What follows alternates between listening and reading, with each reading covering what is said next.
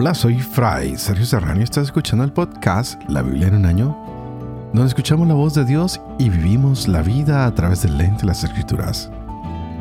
El podcast de la Biblia es presentado por Ascension.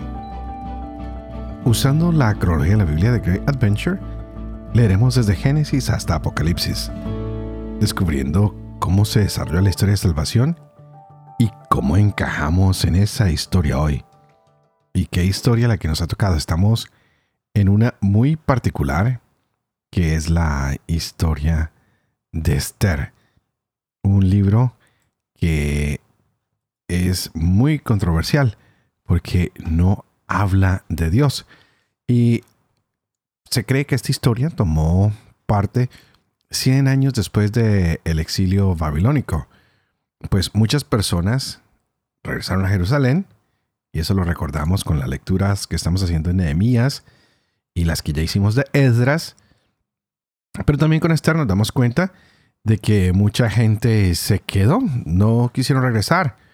Entonces este libro nos va a mostrar esa comunidad que está viviendo allá en Susa, la que es capital de Persia. Entonces ahí vamos a descubrir a esta mujer Esther y a su tío Mardoqueo, de quienes ya hemos oído un poco, Hemos oído un poco del rey de Persia, un hombre que es alcohólico. Y oiremos de Amán, un hombre que es un poco cruel. Cosas a resaltar en este libro. Dios no es mencionado.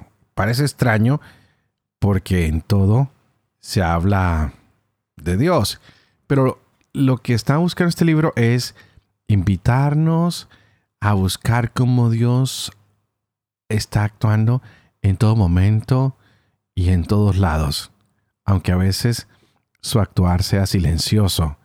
Y veremos cosas que parecen ir mal, pero que Dios pone en buen camino, que las orienta. Por eso hemos escuchado ya estos primeros capítulos, donde el rey lo único que le interesa es mostrarse grande, poderoso, y ha tenido un problema con su esposa. Ahora está escogiendo una nueva esposa y es cuando encontramos a Esther. Pero ¿qué nos espera aquí en adelante? Bueno, pues continuemos con las lecturas porque este libro cada día es más interesante y el de Nehemías, wow, ni se diga, tendremos hoy un capítulo muy importante, el 8. Es el día del nacimiento del judaísmo. Esdras lee la ley a y está la fiesta de las tiendas, algo muy, pero muy importante como lo titula nuestra Biblia de Great Adventure. Así que estaremos leyendo Nehemías capítulo 8, leeremos solo el capítulo 3 de Esther y continuaremos con el libro de los Proverbios en el capítulo 21, versos del 5 al 8. Este es el día 276. Empecemos.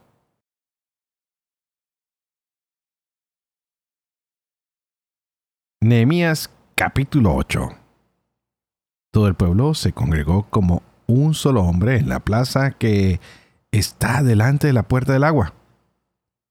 Dijeron al escriba Esdras que trajera el libro de la ley de Moisés que Yahvé había prescrito a Israel. Trajo el sacerdote Esdras la ley ante la asamblea, integrada por hombres, mujeres y todos los que tenían uso de razón era el día 1 del mes séptimo. Leyó una parte en la plaza que está delante de la puerta del agua, desde el alba hasta el mediodía, en presencia de los hombres, las mujeres y todos los que tenían uso de razón. Y los oídos del pueblo estaban atentos al libro de la ley. El escriba Esdras estaba de pie sobre un estrado de madera levantado para esta ocasión. Junto a él estaban a su derecha, Matitías, Semá, Anayás, Urías, Gilquías y Maasías. Y a su izquierda, Pedayás, Misael, Malquías, Hasún, Hasbadaná, Zacarías y Mesulán. Edras abrió el libro a los ojos de todo el pueblo, pues estaba más alto que todo el pueblo. Y al abrirlo, el pueblo entero se puso en pie. Esdras bendijo a Yahvé, el Dios grande, y todo el pueblo, alzando las manos, respondió, Amén, amén. E inclinándose se postraron ante Yahvé, rostro en tierra. Josué, Baní, Serebías, Yamín, Acub, Sabtai, Odías, Maasías, Kelitá, Azarías, Josabat, Hanán, Pelayas, que eran levitas, explicaban la ley al pueblo que seguía en pie. Y Esdras leyó en el libro de la ley de Dios, aclarando e interpretando el sentido para que comprendieran la lectura. Entonces Nehemías, el gobernador, y Esdras, el sacerdote escriba, y los levitas que explicaban al pueblo, dijeron a todo el pueblo, Este día está consagrado a Yahvé su Dios. No estén tristes ni lloren, pues todo el pueblo lloraba al oír las palabras de la ley. Les dijo también, Vayan y coman manjares grasos, beban bebidas dulces y manden su ración a quien no tiene nada preparado, porque este día está consagrado a nuestro Señor. No estén tristes, la alegría de Yahvé es su fortaleza. También los levitas tranquilizaban al pueblo diciéndole, Callen, este día es santo, no estén tristes. Y el pueblo entero se fue a comer y a beber, a repartir raciones y a hacer gran festejo, porque habían comprendido las palabras que les habían enseñado. El segundo día, los cabezas de familia de todo el pueblo, los sacerdotes y levitas se reunieron junto al escriba Esdras para comprender las palabras de la ley. Y encontraron escrito en la ley que Yahvé había mandado por medio de Moisés, que los israelitas tenían que habitar en cabañas durante la fiesta del séptimo mes. En cuanto lo oyeron, hicieron pregonar en todas las ciudades y en Jerusalén. Salgan al monte y traigan ramas de olivo, de pino, de mirto, de palmera y de otros árboles frondosos para hacer cabañas conforme a lo escrito. Salió el pueblo y trajeron ramas y se hicieron cabañas cada uno en su terrado, en sus patios, en los atrios del templo de Dios, en la plaza de la puerta del agua y en la plaza de la puerta de Efraín. Toda la asamblea, los que habían vuelto del cautiverio, construyó cabañas y habitó en ellas, cosa que los israelitas no habían hecho desde los días de Josué, hijo de Nun, hasta aquel día, y hubo gran regocijo. Esdras leyó en el libro de la ley de Dios diariamente, desde el primer día al último. Durante siete días se celebró fiesta. Al octavo tuvo lugar, según la norma, una asamblea solemne.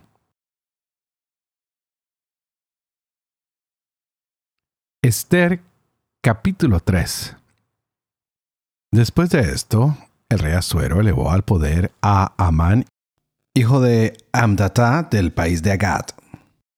Lo encumbró y lo situó por encima de todos los dignatarios que estaban con él. Todos los servidores del rey, adscritos a la puerta real, doblaban la rodilla y se postraban ante Amán, porque así lo había ordenado el rey. Pero Mardoqueo ni doblaba la rodilla ni se postraba. Los servidores del rey, adscritos a la puerta real, dijeron a Mardoqueo, ¿por qué incumples la orden del rey? Y como se lo repitieran día tras día y él no les hiciera caso, se lo comunicaron a Amán para ver si Mardoqueo persistía en su palabra, pues les había manifestado que él era judío. Vio Amán que Mardoqueo no doblaba la rodilla ni se postraba ante él y montó en cólera. Y cuando le notificaron a qué pueblo pertenecía Mardoqueo, no contentándose con poner la mano sobre él solo, intentó exterminar junto con él a todos los judíos de todo el reino de Asuero. El año 12 del rey Asuero, el mes primero, es decir, el mes de Nisan, se sacó el pur, es decir, las suertes, en presencia de Amán por días y por meses.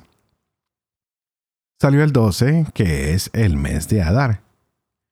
Amán dijo al rey Asuero, hay un pueblo disperso y diseminado entre los pueblos de todas las provincias de tu reino, con sus leyes distintas de las de todas las naciones, y que no cumplen las leyes reales. No conviene al rey dejarlos en paz. Si el rey juzga conveniente publicar un decreto para examinarlos, yo haré que se entreguen diez mil talentos de plata a los intendentes para que los ingresen en la cámara del tesoro. El rey sacó el anillo de su dedo, se lo entregó a Amán, hijo de Amdatá, de Agat, enemigo de los judíos, y dijo al rey Amán, la plata te la regalo, y pongo también ese pueblo en tus manos para que hagas lo que te parezca. El día 13 del primer mes fueron convocados los secretarios del rey para escribir, según lo ordenado por Amán, a los sátrapas del rey, a los inspectores de cada provincia y a los jefes de todos los pueblos, a cada provincia según su escritura y a cada pueblo según su lengua. Se escribió en nombre del rey Asuero, se selló con el anillo del rey y se enviaron las cartas por medio de los correos a todas las provincias del rey para exterminar, matar y aniquilar a todos los judíos, jóvenes y ancianos, niños y mujeres, y para saquear sus bienes en el espacio de un solo día, el 13 del mes 12, que es el mes de Adar. He aquí el texto de la carta. El gran rey Asuero, a los jefes y gobernadores súbditos suyos de las 127 provincias que van desde la India hasta Etiopía, les escribe lo siguiente. Puesto al frente de muchos pueblos, y siendo Señor de toda la tierra, he procurado no dejarme arrastrar por el orgullo del poder, sino gobernar siempre del modo más conveniente y benigno, manteniendo tranquilas en toda ocasión las vidas de mis súbditos, ofreciendo un reino culto y en seguridad hasta sus últimas fronteras, y haciendo florecer la paz tan deseada de todos los hombres. Queriendo yo saber, por medio de mis consejeros, cómo podría llevar a buen término mis intenciones, uno de ellos, distinguido entre todos por su prudencia y señalado por su inquebrantable lealtad y su firme fidelidad, segundo en el reino por su dignidad, Amán, nos denunció que se hallaba diseminado entre todas las tribus del universo un pueblo hostil, opuesto por sus leyes a todas las naciones que rechaza constantemente las órdenes reales de modo que no hay seguridad en el programa de gobierno que nosotros, con indiscutible acierto, venimos ejecutando. Considerando, pues, que este pueblo se mantiene aislado y en total oposición a todos los hombres, que vive según leyes exóticas y es hostil a nuestros intereses, llevando a cabo los peores crímenes para que no se consiga la estabilidad del reino, hemos decidido que todos los que les han sido señalados a ustedes en cartas de Amán, encargado de nuestros negocios y nuestro segundo padre, sean exterminados de raíz con sus mujeres y sus niños por la espada de sus enemigos, sin ninguna compasión ni miramiento.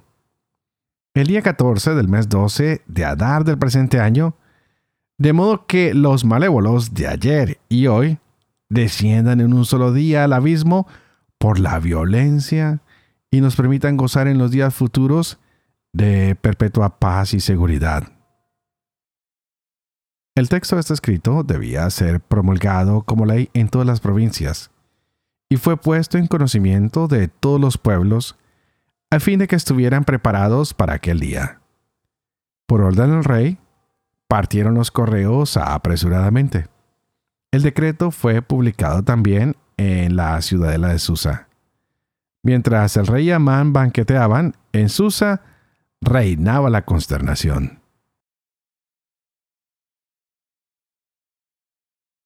Proverbios capítulo 21, del 5 al 8.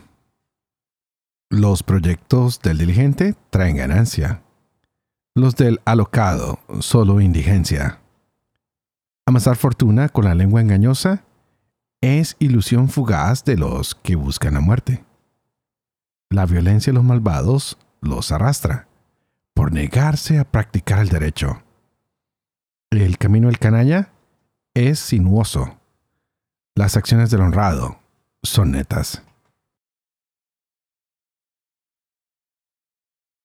Padre de amor y misericordia, ¿tú qué haces elocuente en la lengua de los niños? Educa también la mía, e infunde en mis labios la gracia de tu bendición. Padre, Hijo y Espíritu Santo. Y a ti te pido para que juntos le digamos al Espíritu Santo que venga, que abra nuestra mente, que abra nuestro corazón, para que podamos entender cada día más y más esta palabra que el Señor nos está regalando. Y hoy ciertamente tenemos cosas ah, increíbles. Se atenta contra el pueblo que está siguiendo la ley de Yahvé. Hay temor, hay una fuerte agresión de parte de un hombre que es como el primer ministro, más o menos, porque quiere que todos se inclinen y lo reconozcan a él en su posición. Y Mardoqueo que era un juez en la puerta de la ciudad, dice, no, no me interesa hacer esto porque solo doblo la rodilla delante de Yahvé. Parece que este hombre solo tiene la intención de adorar a su Dios, mientras que el otro desea creerse un Dios. Mardoqueo no regresó a su tierra, tampoco lo hizo su sobrina. Ahora este hombre, Amán, va a intentar algo terrible contra él. Y va a tratar de destruirlo no solo a él, sino a, todo el pueblo que él representa. Pues están viviendo en el reino de Azuero. Y Dios ha hecho una promesa a su pueblo. Que los va a bendecir, que los va a proteger y que no va a permitir que nadie los maldiga. Así que aunque Amán tenga toda la fuerza, todo el poder, todo el gobierno, veremos cómo Dios protege y extiende su mano sobre su pueblo. ¿Y qué va a pasar de aquí en adelante? No sabemos, pero ya ha salido el edicto. El rey ha confiado su anillo a este hombre Amán. Este hombre ha escrito, ha dejado ver su rabia, su molestia hacia este pueblo y viene un ataque inminente. Por otra parte, tenemos el libro de Nehemías, donde vemos que Esdras empieza a leerle la ley al pueblo. ¡Wow! El pueblo se emociona, se pone de pie. Y cuando se lee la ley y se vive la ley, Dios protege y se da la alegría en el pueblo. Se sienten felices, orgullosos de que hay una nueva relación con Yahvé, con el Señor. Y es así como empieza lo que llamaríamos la renovación espiritual del pueblo. Es Esdras quien al proclamar la palabra, el pueblo se alegra. Espero que lo mismo pase en sus corazones. Cada vez que se proclame la palabra a través de este podcast, ustedes se sientan cada día más conectados con Dios, que sientan que Él los está renovando, que Él los está reformando. Por lo menos a mí me pasa a diario. Cada vez que estoy leyendo estas palabras, siento cómo el Señor nos va preparando, o por lo menos a mí, para esa renovación espiritual, para ir cambiando, para ir haciendo las cosas de manera mejor. Tal vez hoy nos cuesta escuchar la Biblia, cada mañana o cada día, pero hay que sacarle el tiempo. No debemos buscar una excusa, sino tratar de incluir la lectura la palabra de Dios o escucha todos los días. Y si estamos realmente interesados, vamos a encontrar ese tiempo. Estos hombres, cuando escuchaban la palabra de Dios, se ponían de pie y escuchaban la lectura de la ley. Y así permanecían durante todo el tiempo la lectura, sin insertarse sin descansar, si no lo hacían desde el amanecer hasta el mediodía. Tú, sácale estos 20, 30 minutos. Dale el lugar a la palabra de Dios. Permite que esta palabra toque tu mente, tu corazón. Muchos de estos hombres al escuchar la palabra de Dios se inclinaron a tocar con sus frentes el suelo. era la forma en como ellos adoraban a Dios en ese tiempo. Pero tal vez tú hoy no, tal vez te sentarás y desde lo profundo de tu corazón le darás las gracias a Dios por lo que está haciendo hoy, transformando, cambiando, renovando tu vida, mi vida. Por eso todos los días lloro por ustedes y ustedes oran por mí. Hay muchos métodos que podemos utilizar, pero qué lindo que estemos usando este podcast donde llega la palabra directa a nuestro oído. Y de esta manera podemos escuchar la palabra de Dios, creer en la palabra de Dios, considerar cuál palabra de Dios me toca más y más el día de hoy. Así que digámosle al Señor que podamos comprender más tu palabra hoy, Señor. Que continuemos con este proceso que iniciaste de renovarnos a través de tu palabra y de tu mensaje todos los días. Y por ahora me despido prometiéndoles que seguiré orando por ustedes, para que esta palabra los renueve, para que esta palabra los cambie. Y ustedes, por favor, oren por mí, para que yo pueda seguir llevando adelante este proyecto de la Biblia en un año, para que yo pueda vivir con fe lo que leo, lo que comparto con ustedes, para que pueda enseñar siempre la verdad y sobre todo para que yo pueda ah, cumplir lo que he enseñado. Y que el bendición Dios Toporoso, que es Padre, Hijo y Espíritu Santo, descienda sobre cada uno de ustedes y los acompañe siempre. Que Dios los bendiga.